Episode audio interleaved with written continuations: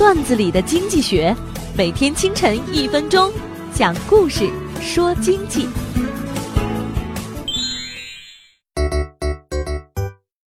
我们小区有一对卖水果的夫妻，他们的孩子就在小区旁边的小学上学。小孩子相当调皮，经常逃课，还喜欢跟他爸爸一起在水果摊旁边玩，就是不愿意学习。有一天，老师给孩子的爸爸打电话：“你们怎么教育孩子的？八加五是多少都不知道？”孩子他爸感到很没面子，这么简单的问题怎么就答不上来呢？当即就问孩子。八加五是多少？孩子一会儿说九，一会儿说十，他爸急得汗都下来了。于是慢慢启发孩子：“呃，八个苹果跟五个苹果放在一起是多少？”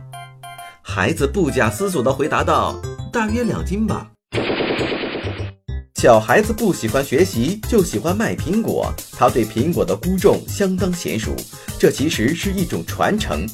这一种传承是目前国内绝大部分民营企业家梦寐以求的。现在国内的家族企业呈现家族、股权和事业三位一体的结合状态。随着企业的发展、家族的扩张，企业的三个维度就会发生变化，家族、股权、事业之间逐渐出现分离的状态。家族成员各有兴趣爱好，股权越来越分散，决策意见越来越难以统一。绝大多数的企业创始人都希望能够得到一个接班人，继续整合家族的力量。接班人事关家族企业的兴衰，培养对企业文化传承有执行力的家族成员接管企业。